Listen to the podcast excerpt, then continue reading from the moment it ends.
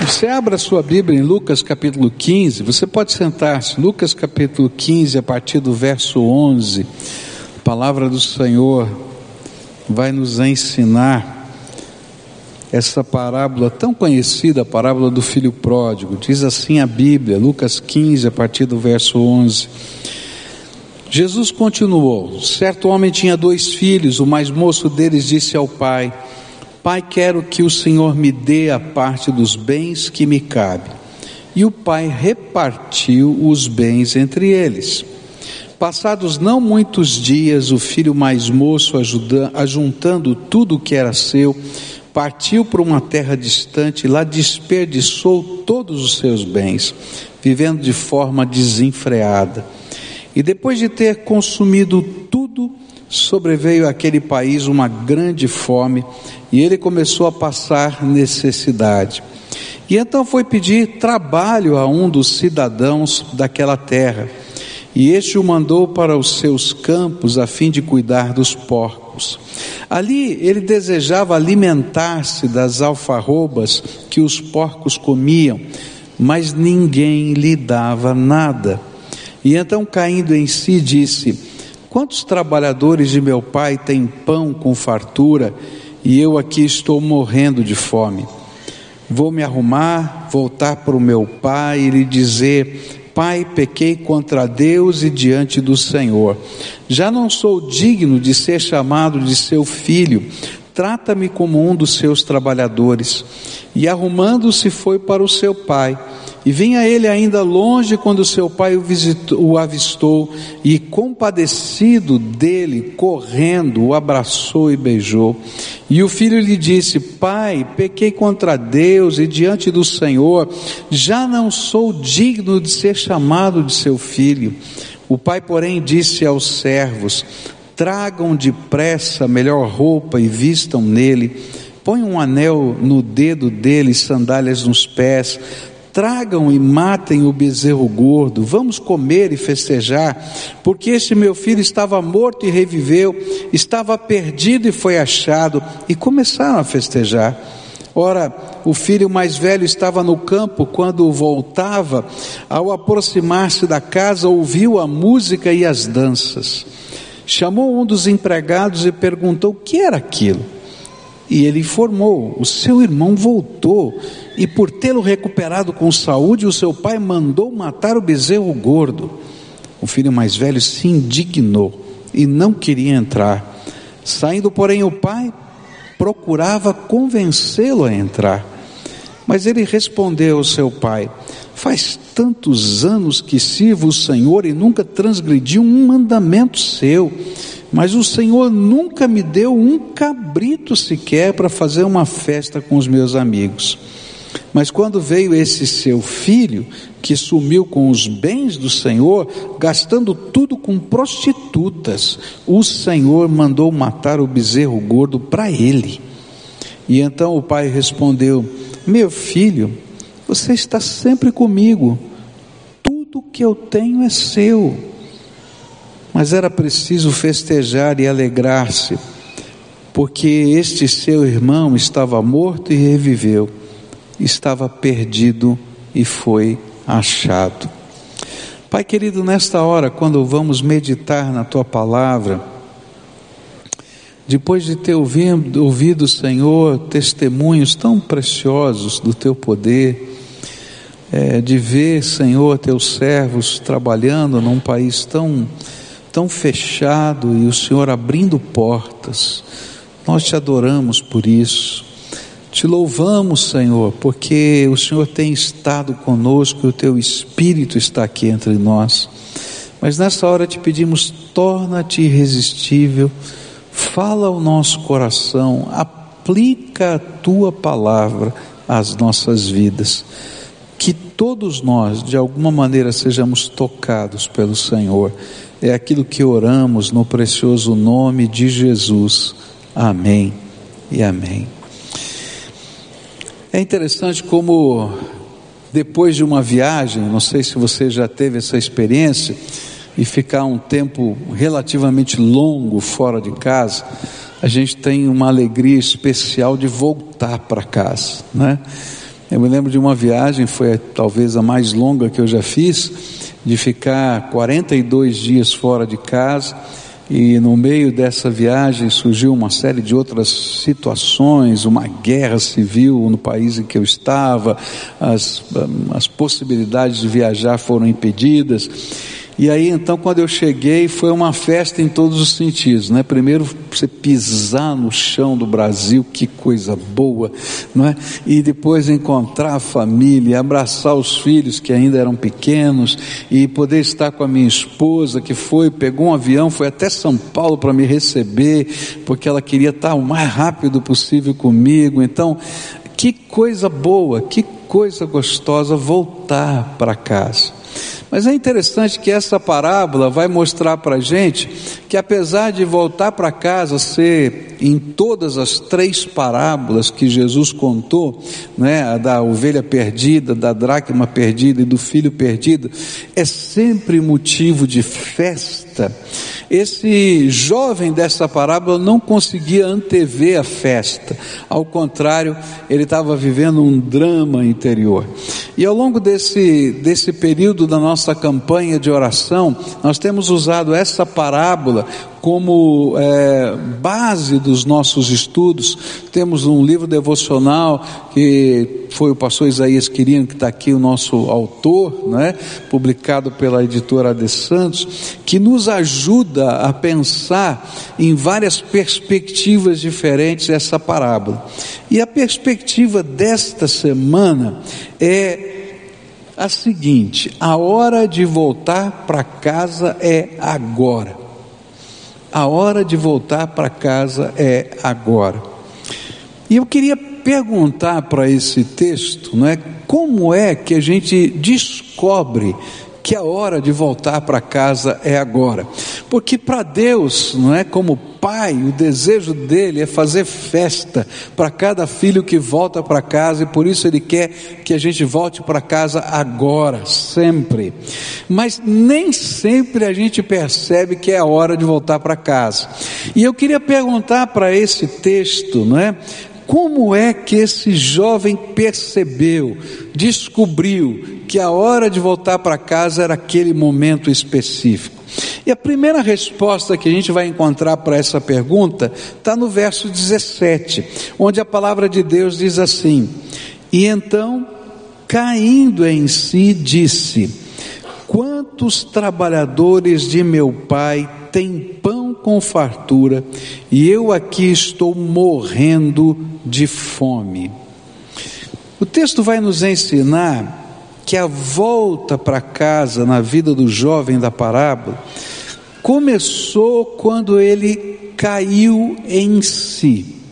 Ou seja, ele foi capaz de se ver na verdadeira condição em que se encontrava. Ele conseguiu se ver como de fato ele estava. É interessante como muitas vezes nós não, nos, não conseguimos nos ver como de fato somos ou estamos. Já parou? Você já deve ter tido essa experiência de conversar com alguém que se acha. Já conversou com alguém que se acha? Não é? Dá raiva, fala a verdade, né? Não dá raiva. E o ruim é que a pessoa que se acha, né? Ela nunca se vê como de fato ela é. Né? E ela está se vendo muito além. E aí a gente vai conversando, dizendo assim, mas não, será que não percebe? Será que não vê? Será que não está entendendo? Oh, para para pensar. Né? E é interessante. Agora também a gente é capaz de conversar com pessoas que se veem muito aquém do que de fato são. E a gente chega para elas, escuta, peraí, para com isso. O que é que você está pensando? Olha isso aqui, olha aquilo, olha aquilo outro. Tem muita gente que não consegue se enxergar como de fato é ou como de fato está. E essa é uma das razões porque às vezes a gente se afasta, não é, desse caminho com Deus. Quando a gente olha na parábola, a gente vai descobrir que esse jovem passou por alguns momentos diferentes de enxergar-se. O primeiro momento, quando ele sai de casa, é um momento de autossuficiência. Ele começa conversando com o pai, um negócio muito complicado. Ele diz assim: Olha, pai, me dá a minha parte da herança. Bom, você pode imaginar que em qualquer época, naquela muito mais, esse pedido já seria muito complicado. Por quê? A gente dá herança quando? Quando morre. Então, essa conversa era assim: está querendo que eu morra? Não entendi bem como é que é esse negócio. Não, não, não é que eu não quero que o senhor morra, para que eu não queira que o senhor morra, me dá antes. Mais ou menos. Mas não é só isso. Na cultura daquele tempo, a herança era administrada pelo filho mais velho.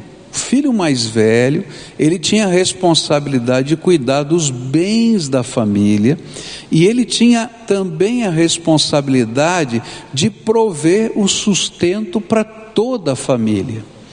Então ele era o administrador. E esse pedido que esse é, que nessa parábola esse jovem estaria fazendo era uma ruptura quase que definitiva com o filho mais velho e com toda a família no futuro. E aí a gente vai perceber que esse que nesta parábola Jesus está mostrando algo de autossuficiência. Muitos de nós nos afastamos da casa do Pai, da comunhão com Deus, porque nos sentimos autossuficientes. E a gente olha para cima e diz: Deus, olha, cuida aí dos teus negócios, que eu vou cuidar do meu, dos meus negócios. Eu sou o dono do meu nariz, eu vou fazer o que eu quero, do jeito que eu quero.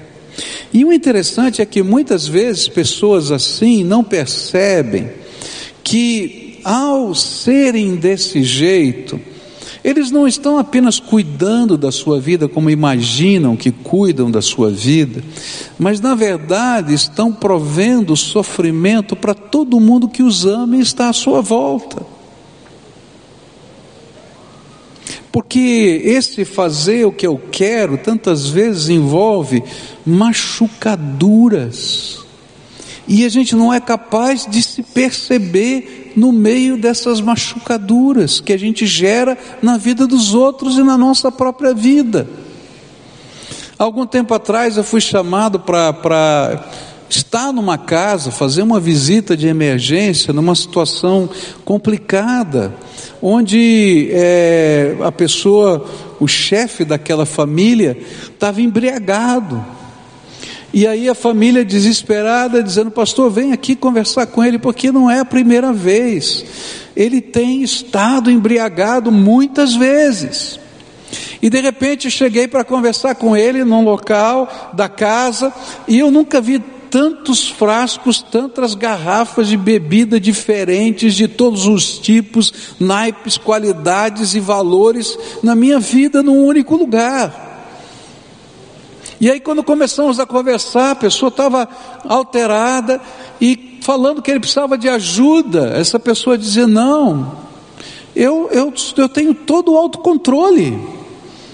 Eu sei, eu paro quando eu quero para nada, continua bebendo até hoje. E continua ficando embriagado toda noite. Esse sentimento de autossuficiência não apenas nos afasta de Deus, mas nos afasta de pessoas que nós amamos. Esse jovem só pôde voltar para casa quando ele entendeu, quando ele caiu em si, e conseguiu perceber a coisa mais simples que Jesus nos ensinou. Jesus disse aos seus discípulos: Sem mim nada podeis fazer. De fato, você pode escolher os caminhos da tua vida. De fato, você tem liberdade para fazer o que você quiser.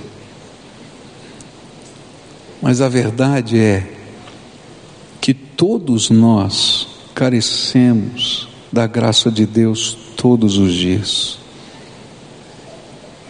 E que se a gente andar sozinho nessa vida, pode ter certeza que a gente vai se esfolar e se machucar.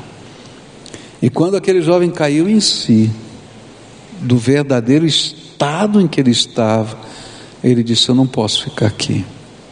Alguma coisa tem que mudar na minha vida. Ninguém volta para casa sem cair em si.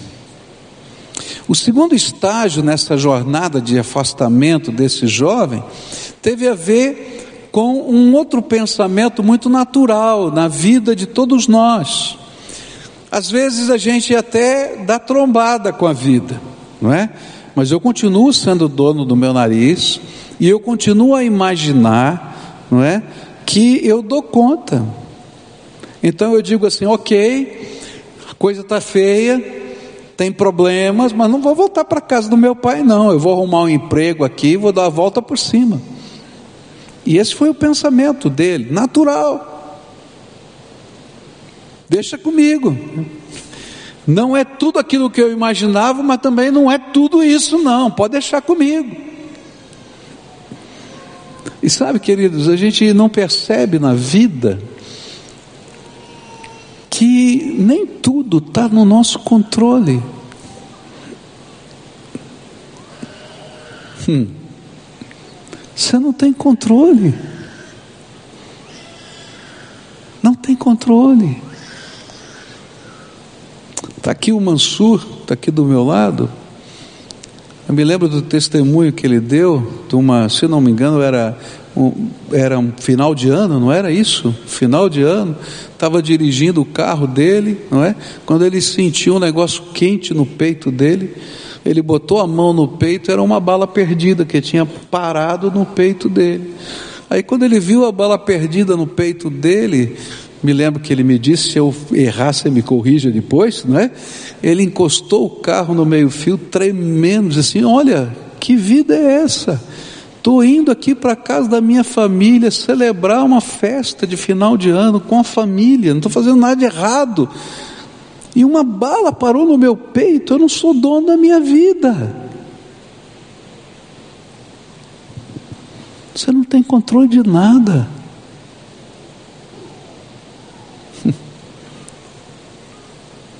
Não tem controle de nada. E eu estou falando de Curitiba, não estou falando do Rio de Janeiro, hein? É verdade.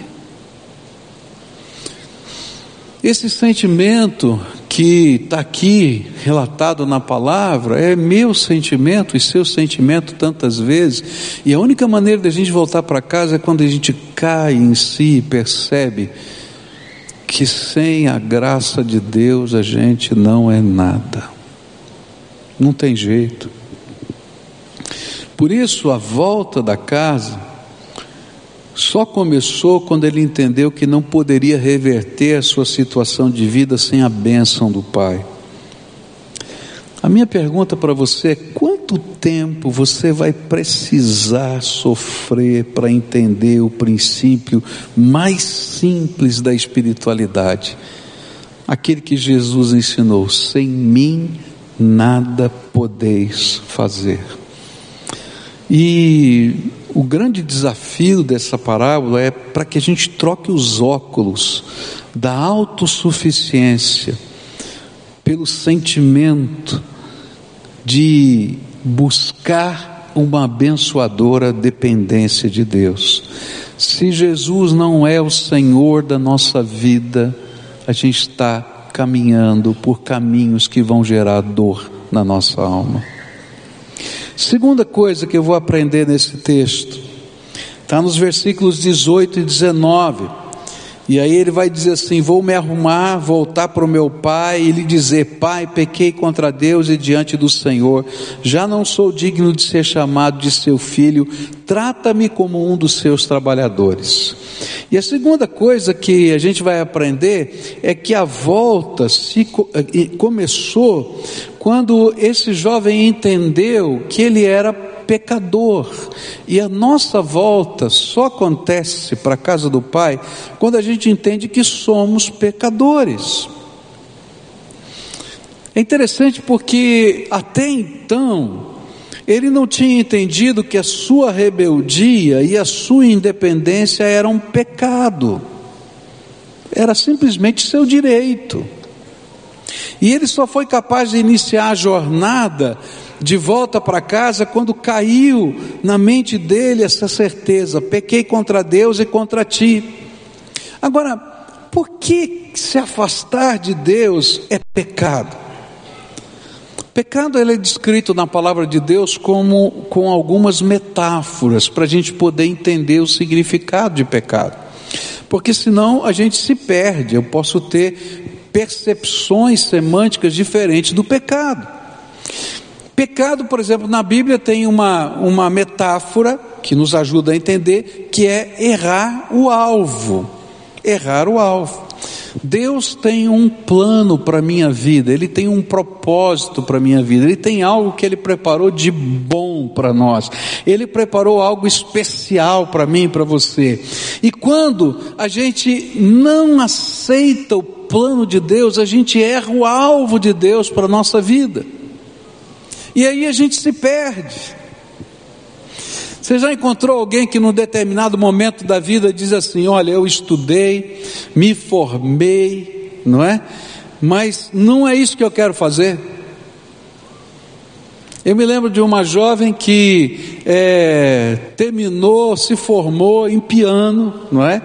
Ganhou, colou grau, foi na festa de formatura, fez faculdade de música, negócio chato, complicado, difícil. Me perdoem vocês, mas é difícil. Não é? É complicado, é verdade.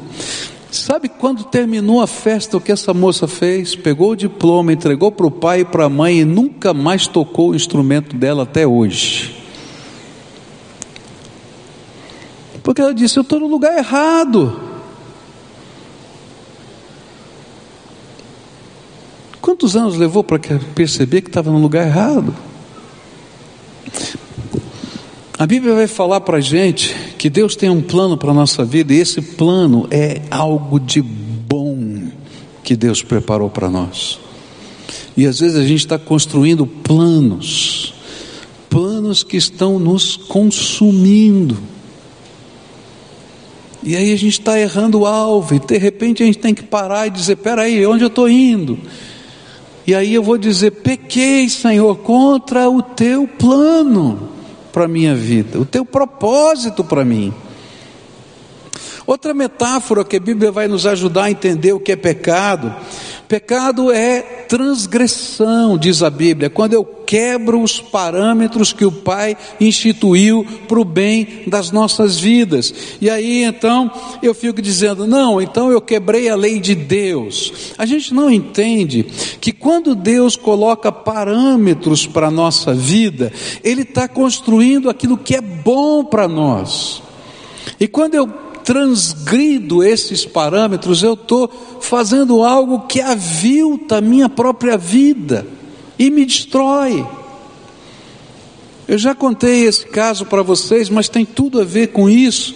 Uma jovem, é, filha de pastor, criada na igreja, conhecia os valores do reino de Deus, sabia muitos versículos da Bíblia de cor, mas apaixonada pela arte, apaixonada pelas artes cênicas, por tanta coisa, ela se afastou se afastou de Deus, da família, começou a seguir os valores do grupo em que ela estava inserida. Ela chegou a constituir família, e dentro dessa visão do grupo que ela fazia parte, das pessoas com quem ela convivia, o conceito de casamento, o conceito de família era muito diferente. E a ideia era mais ou menos assim: olha, a gente precisa ter pessoas com quem a gente vai contar e conviver, a gente vai constituir família, tinha filhos e assim por diante, mas ninguém pode segurar o seu coração. O coração é incontrolável. E então, fizeram um acordo, marido e mulher, para ter um casamento aberto. Está entendendo? Porque ninguém controla o coração. Você sai com quem você quiser, Eu saio com quem eu quiser, mas nós mantemos a nossa vida, a nossa família, porque afinal de contas nós somos tão evoluídos, nós estamos acima da média. Estou falando sério. Bom, não preciso contar o final da história, né? Separação, dor, brigas das mais tremendas, ódio. Não era briga, era ódio dor no coração dos filhos, lágrimas nos olhos dos pais. Por quê? Porque toda vez que a gente transgride os valores de Deus, a gente não está ofendendo apenas Deus, mas a gente está se machucando porque esses valores foram feitos para o nosso bem. E é isso que a gente não entende. Deus, na sua bondade, colocou parâmetros para a vida. E toda vez que eu atravesso esses parâmetros para a vida, eu sofro e faço pessoas sofrerem. A Bíblia vai dizer que pecado é quando nós nos distanciamos da comunhão com o Pai, quando barreiras se levantam entre nós e Deus. E estar fora da casa do Pai é pecado, porque nós fomos criados para comunhão com Ele. Não tem como. Se a gente não consegue entender que é pecado estar longe do Pai, por outras razões, pelo menos por ingratidão.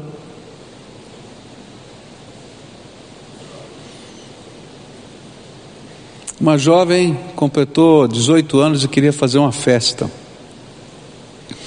E pediu ao pai e à mãe os o que ela gostaria que acontecesse na festa. E aí então a festa foi montada conforme ela queria e foi feita no salão social do prédio da casa dela. E quando chegou o dia da festa, ela disse para os seus pais: Ok, papai, muito obrigado pela festa, mamãe, muito obrigado pela festa, mas essa festa é minha e dos meus amigos, vocês não vão. A festa aconteceu, e sabe o que aconteceu lá no quarto, lá na sala da casa, lá no apartamento? Tinha um pai e uma mãe chorando. Porque havia um sentimento no coração deles do que? De ingratidão. Quando aquele jovem caiu em si, o próximo sentimento dele foi: pequei. Pequei contra Deus, porque eu comecei a viver valores que não tinham nada a ver com aquilo que Deus planejou, mas pequei contra o meu pai. E eu preciso voltar para casa. Eu preciso voltar para casa. Terceira e última coisa que eu queria deixar com você. Nos versículos 20 a 24, a Bíblia vai nos falar que esse jovem, arrumando-se, foi para o seu pai. E vinha ele ainda longe, quando seu pai o avistou e, compadecido dele, correndo, o abraçou e beijou. E o filho lhe disse: Pai, pequei contra Deus e diante do Senhor já não sou digno de ser chamado de seu filho. O pai, porém, disse aos servos: Tragam depressa a melhor roupa e vistam nele, ponham um anel no dedo dele, sandálias nos pés, tragam e matem o bezerro gordo. Vamos comer e festejar, porque este meu filho estava morto e reviveu, estava perdido e foi achado. E começaram a festejar. É interessante que terceira coisa que a gente aprende sobre como a gente volta para casa é que a volta para casa se completa com passos de fé. Qual era a fé que esse jovem tinha no seu coração? Meu pai vai me aceitar em casa. Eu não sei muito bem como ele vai me aceitar em casa. Se ele vai me aceitar como um empregado, ou se ele vai me aceitar como filho, se vai me aceitar como herdeiro, ou se simplesmente eu serei um agregado da família. Mas eu preciso voltar para casa, porque onde eu estou, eu estou morrendo. Foi essa a conclusão dele. E aí então ele vai dar o primeiro passo, arrumar suas coisas e começar a jornada de volta. Ninguém volta para casa se não der o primeiro passo. Não tem retorno se a gente não transformar os sentimentos da nossa alma em atitudes práticas da nossa vida. E o interessante foi que depois do primeiro passo, ele teve que dar o segundo, o terceiro, o quarto. A história é uma parábola, é uma, uma ilustração. A gente não sabe quantos quilômetros, a gente não sabe qual foi a distância, quantos dias de viagem. A gente pode imaginar um monte de coisa, eu poderia inferir tantas outras, mas a gente não sabe, ela é uma ilustração. Mas com certeza teve o segundo, o terceiro, o quarto, o quinto passo. E sabe, queridos, na, no caminho de volta, a gente tem que ter a coragem de dar passos de fé. Que se que demonstrem o nosso comprometimento com aquilo que Deus está fazendo na nossa vida. Há pessoas que nunca dão o primeiro passo. Às vezes até se arrependem ou sentem remorso porque o verdadeiro arrependimento envolve passos de fé. Há outros que dão os primeiros passos e desistem no meio do caminho, que chegam até a porta da casa do Pai e vão embora. Mas sabe onde essa jornada precisa terminar para ter efeito? Nos braços do Pai. Eu acho tão maravilhosa essa história, é que a Bíblia vai dizer que quando o pai avistou ao longe, no caminho, o seu filho, ele se compadeceu dele e saiu correndo na direção desse filho. E muitas vezes, querido, quando a gente começa a dar os passos de fé e Deus nos vê cambaleando no meio da jornada, na Sua misericórdia e graça, Ele deixa o trono do céu e invade a nossa alma com a Sua graça e nos arranca de lugares que a gente nunca imaginava que Deus pudesse entrar, simplesmente porque Ele quer que você esteja nos braços dEle. E aí, se você está no meio dessa jornada ou dando o primeiro passo, eu quero dizer para você que esse é o momento que a gente precisa parar só nos braços do Pai, só nos braços do Pai. E o interessante é que essa história tem dois filhos. E ela vai mostrar para a gente que o filho que estava fora de casa, precisava voltar aos braços do pai, mas que tinha um filho que estava dentro de casa, que também não estava nos braços do pai. Um tinha fugido para o mundo e o outro tinha se escondido no legalismo. E Jesus intencionalmente colocou isso para falar dos escribas e fariseus que tinham transformado a sua religiosidade numa, num substituto dos braços do Pai. E para ambos essa história é contada para dizer que tanto um quanto o outro, o que está lá no mundão e o que às vezes está aqui dentro, mas Jesus não está no coração, que está aqui dentro e não aprendeu ainda a deixar Jesus ser o Senhor, ou quem sabe até vivendo uma vida dupla. Ambos precisam estar nos braços do Pai. Ontem no culto da noite, não é? Foi muito lindo. Dois fatos aconteceram que ilustram muito bem isso.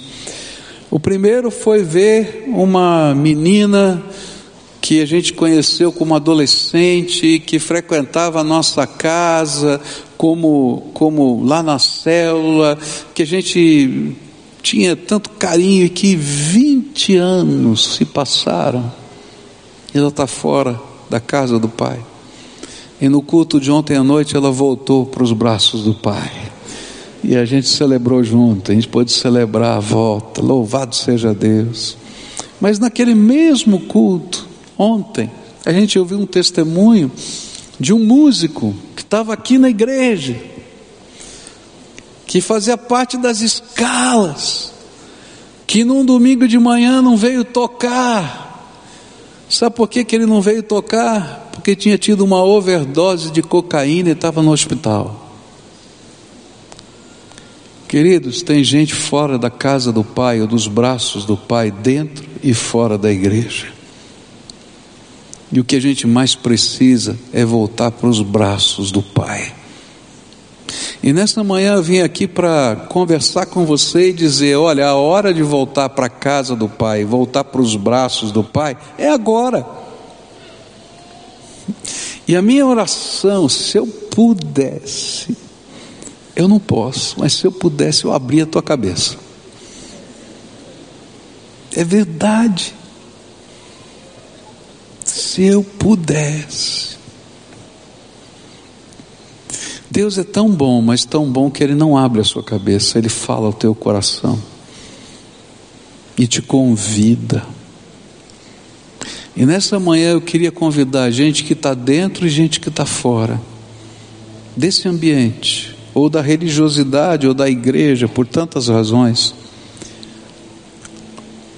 a pular nos braços do Pai, porque Deus tem uma obra linda para fazer na tua vida. Tem algo tremendo da graça de Deus para ser feito na tua vida, na tua casa, na tua família. E que só pode acontecer com a graça, com o derramar do Espírito sobre você. Eu não estou falando de religião, eu estou falando de comunhão do Espírito Santo, de intimidade, de transformação poderosa. Mas para isso eu tenho que cair em mim mesmo. Olha para você do jeito que Deus está vendo você. Segundo, eu preciso enxergar que aquilo que eu estou vivendo é pecado, porque eu estou errando o alvo, porque eu estou transgredindo, ou porque simplesmente eu não estou nos braços do Pai.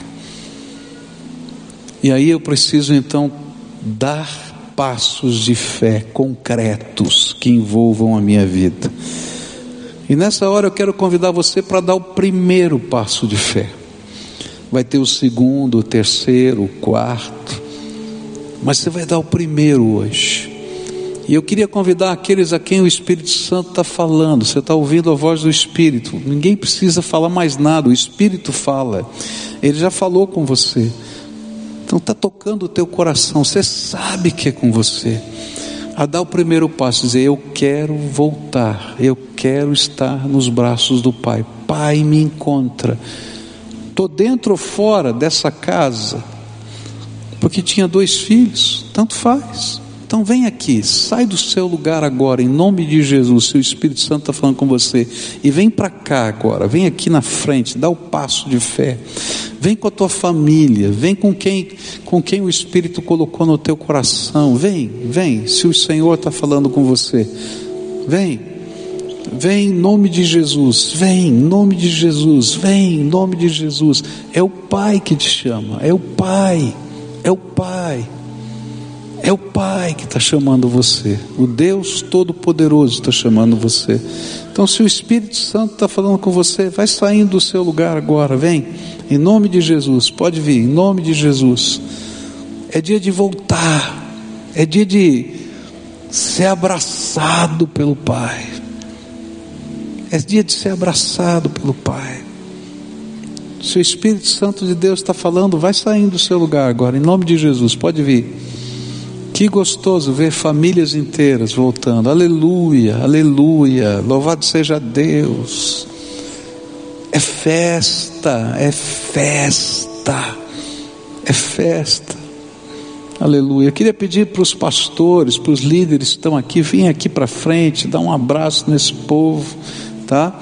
E eu vou pedir um favor, né, para vocês que estão aqui. Se vocês puderem dar uma olhadinha para essa congregação agora, e todo mundo vai ficar de pé agora, todo o povo de Deus vai ficar de pé. E quando eles olharem para você, eu quero que vocês deem uma salva de palmas para eles, porque são, isso é dia de festa. Olha para o povo que está lá, só um pouquinho. Receba aqui o aplauso dessa gente, porque a Bíblia diz que é festa, é festa festa no céu, é festa na terra, é festa no meio do povo de Deus. Se Deus tocar o teu coração, vem cá, dá um abraço nessa gente e diz: é festa, a gente está feliz, a gente está feliz. Agora, se a gente pode ficar feliz, se os anjos estão felizes, imagina o Pai, não é? Então agora nós vamos orar, tá? Podemos orar? Senhor Jesus, estão aqui os teus filhinhos, amados, preciosos, que a tua palavra diz que o Senhor nunca ficou de fora da vida deles, ao contrário, o Senhor ficou ao lado ali, falando, tocando, tentando, muitas vezes abençoando mas o Senhor quer mais, o Senhor quer ter comunhão com eles. Por isso, nessa hora, Pai, eu quero te pedir que todo obstáculo espiritual que possa existir, de que ordem for, que o sangue de Jesus, o Filho do Deus vive, purifique nessa hora, limpe, quebre, se existem algemas que o inimigo colocou, que elas sejam quebradas agora em nome de Jesus, e que saia do teu trono a ordem, porque quem pode contra essa ordem? Liberto, livre, santifica pelo teu nome, Senhor, que eles sejam santificados pelo Senhor e nessa hora eu quero te pedir, Pai, que a comunhão do Espírito se derrame sobre eles, que o teu Espírito se derrame poderosamente sobre eles, e que a alegria do Senhor, que é a alegria dessa festa que está havendo no céu e na terra, encha o coração deles, a alegria do Pai Ó oh, Pai, eu quero te pedir que o teu Espírito revele, Pai, a tua grandeza, o teu poder, a tua força, mas o teu amor, a tua bondade, a tua compaixão, o teu plano, o teu propósito, Senhor, esteja sobre eles. E Pai, que nos próximos passos, o segundo, o terceiro, o quarto, eu não sei quantos, eles não caminhem sozinhos mas abraçados pelo Senhor. Ó oh, Pai, que no meio dessa jornada, a nova capa, o novo anel, a nova sandália e a festa se revelem na vida deles. Eu não sei o que isso significa na prática, mas eu sei que há coisas tremendas do teu amor para acontecerem na vida deles e que essas coisas tremendas comecem a ser derramadas agora, no nome de Jesus.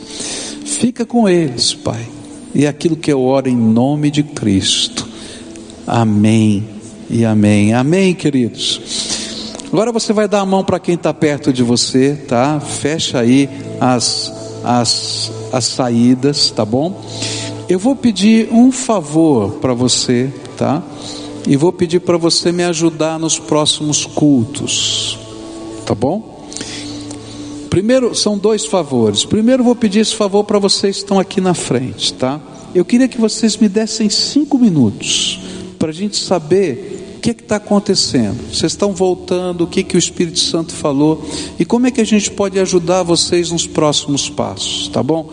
Eu não tenho como saber isso se vocês não me derem esses cinco minutos. Então eu vou pedir que agora vocês acompanhem todo mundo que está aqui, esse povo que está aqui de vermelhinho, tá? E vai vai estar tá com vocês. Me deem cinco minutos, só para a gente saber quem são vocês, o que é que está acontecendo na vida, quais são os passos que vocês estão dando e como é que a igreja pode ajudar nesse processo. Pode ir saindo agora, tá?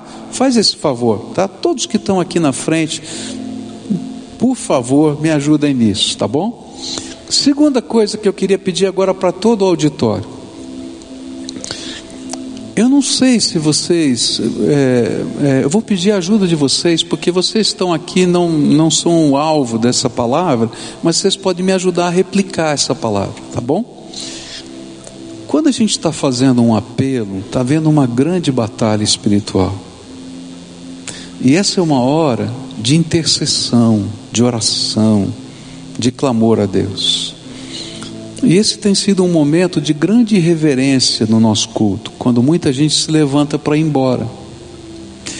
Eu prefiro que você se levante antes de eu pregar, mas que você não saia nesse momento crucial. Então, me ajuda a multiplicar isso, tá? a falar com outras pessoas, falar na sua célula, a falar no seu grupo de estudo bíblico, dizendo: olha, gente Entendam o que está acontecendo nesse momento. Tem gente que veio aqui hoje que é fruto de oração de anos, de alguém. Está entendendo? É sério demais. Então me ajuda, posso contar com vocês? Tá? replicam, fala isso na tua célula, fala no seu grupo de oração, fala no seu WhatsApp, fala de todas as maneiras que você puder, de uma maneira não, não de briga, não de crítica, não estou aqui para criticar ninguém, eu sei que tem horário de ônibus, tem almoço, tem tanta coisa, eu, eu sei disso, eu só quero que entendam o momento, esse momento é tão sério, é tão sério, e a gente tem que colocar isso na perspectiva certa de intercessão. A gente, eu não estou aqui procurando adeptos. Essa não é a minha missão, nem é a missão dessa igreja. Eu estou aqui em nome de Jesus como ministro da reconciliação. E todos nós somos ministros da reconciliação. Posso contar com isso de vocês? Vocês vão orar por isso, me ajudarem e multipliquem essa visão, tá bom? Mas de um jeito bom, não de um jeito de crítica, de um jeito bom, né? da gente poder entender o que está acontecendo. Às vezes a gente não tem essa percepção, não é? Então a gente vai cantar essa canção e a gente vai encerrar esse culto, tá bom? E olha, que a graça do Senhor Jesus e a alegria da festa de Deus estejam no teu coração.